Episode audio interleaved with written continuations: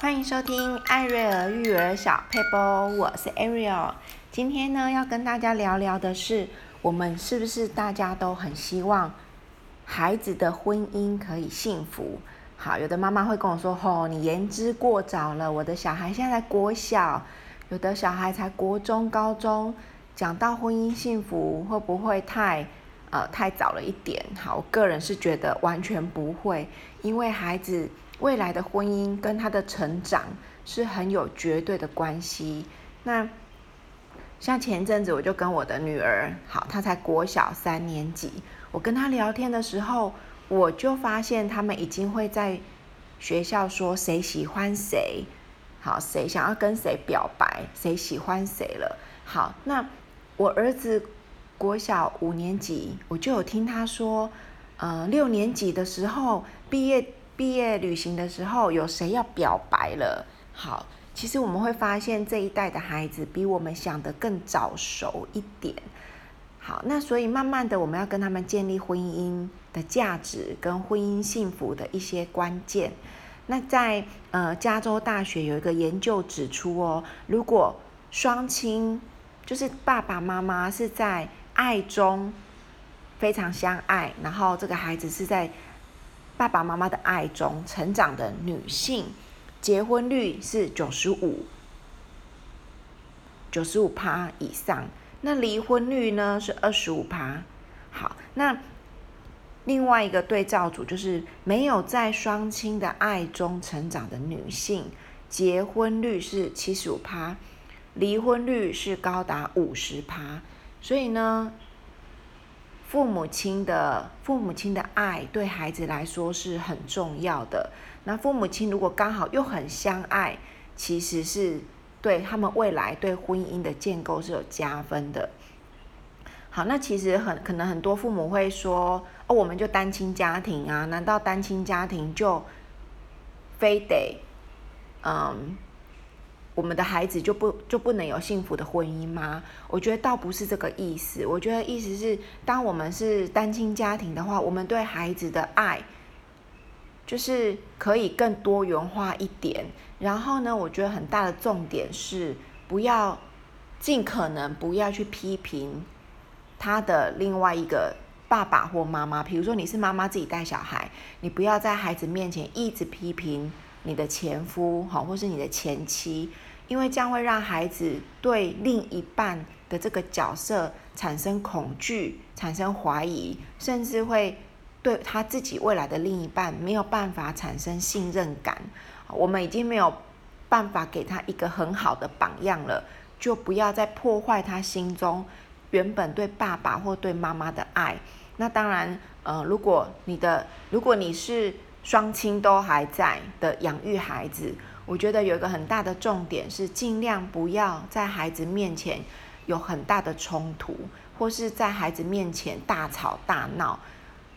我跟我的先生也会有不开心、不愉快，需要大力沟通的时候，但是我们两个有一个默契，就是不要在孩子面前吵架。也不要在孩子面前数数落对方。我们会在孩子睡着之后，两个人的时候好好沟通一下，这样子。那我觉得让孩子，虽然我们的另一半都不完美，也不可爱，有时候挺讨厌的，但是我觉得让孩子建立一个好的形象，其实不是因为我们的另一半值得配得我们这样子给他形象的保留，而是孩子需要一个。好形象的爸爸，让他知道他未来要嫁给什么样的人，或是一个好形象的妈妈，让他对未来的女性是有有有期待的。好像哇，我娶的我娶的太太，我嫁的先生要像我的爸爸，像我的妈妈一样，像像山可以靠一样，像妈妈一样温柔。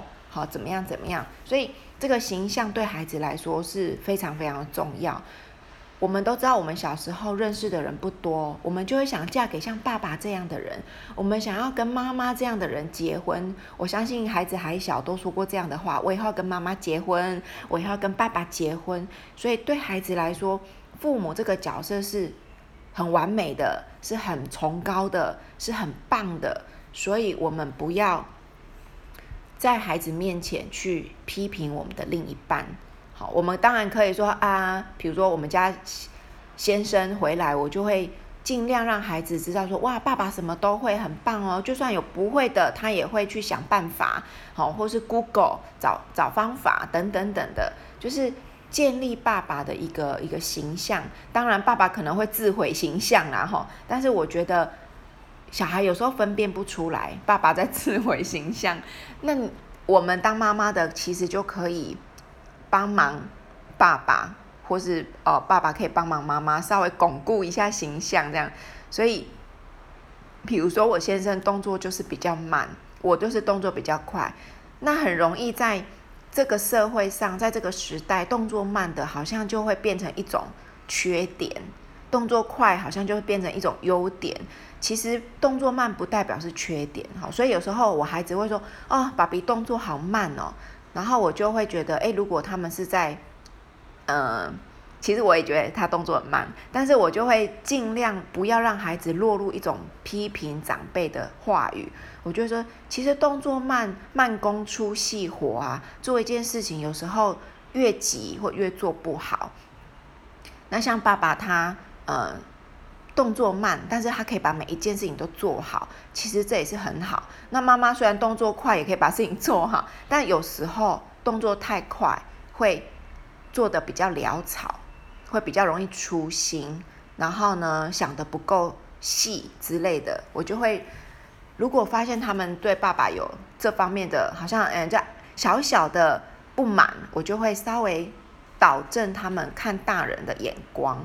好，所以我觉得，嗯，孩子们在面对自己的爸爸妈妈的时候的那个眼光，是从谁带来的？就是爸爸妈妈彼此展现出来的。好，所以恳请各位父母，也许你跟你的另一半感情不是很好，但是好不好，尽可能在孩子面前不要去批评对方、数落对方，也不要引导孩子一直去看见你丈夫或是你太太的的缺点。那当然也不用太刻意隐瞒，但是我觉得引导他们看见的那个态度很重要。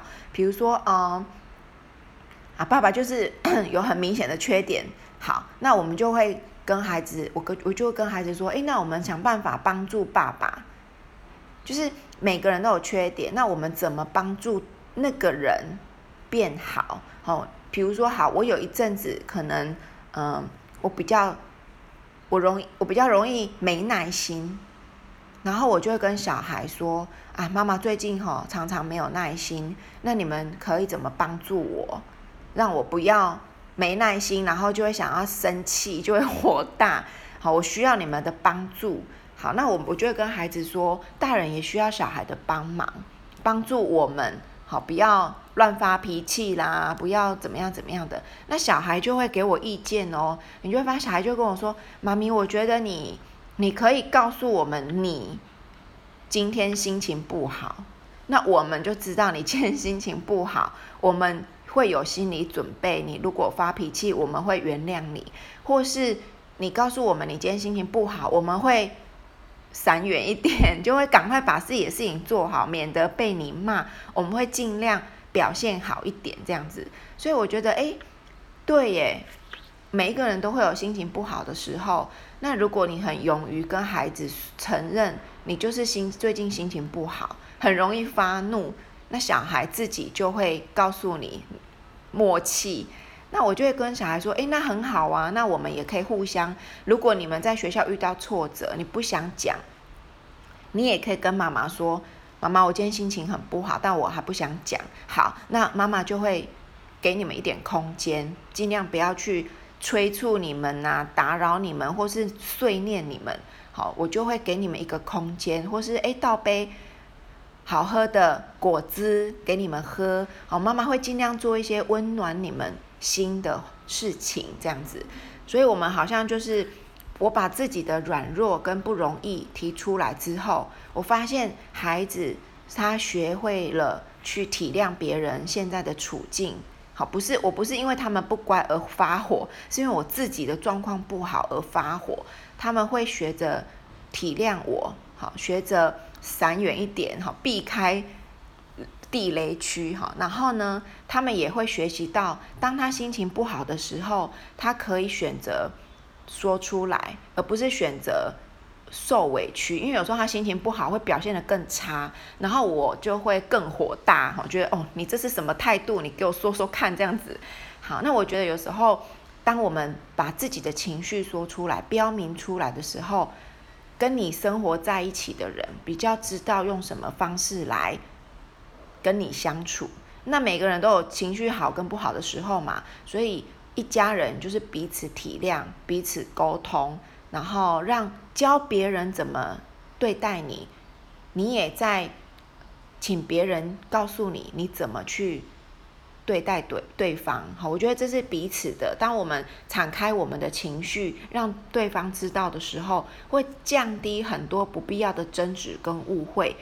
包括夫妻之间的感情也是，老公臭脸回来，也许他在他在工作职场上遇到了困难，只是他没有说。可是在家里看见这个扑克脸，可能心情就会觉得，哦，关我什么事？我很倒霉，我。回家还要看你脸色吗？就是那个情绪就会莫名其妙跑出来，所以我觉得，呃，夫妻之间也很需要大量的沟通啊，给对方一个空间啊，或是说，呃，彼此比较冷静的时候，把心情、情绪拿出来说一说，不要让对方猜，因为呢，对方永远猜不到。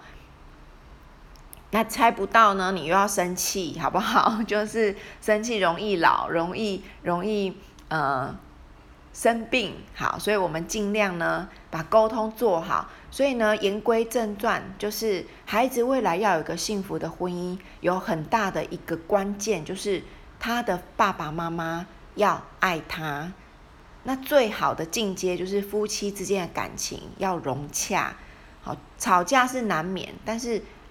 在爱中吵架跟那种彼此憎恨的吵架是不太一样的，好，所以我们的行为都是孩子的榜样，也是孩子面对未来婚姻建造的一个桥梁。好，我们一起努力。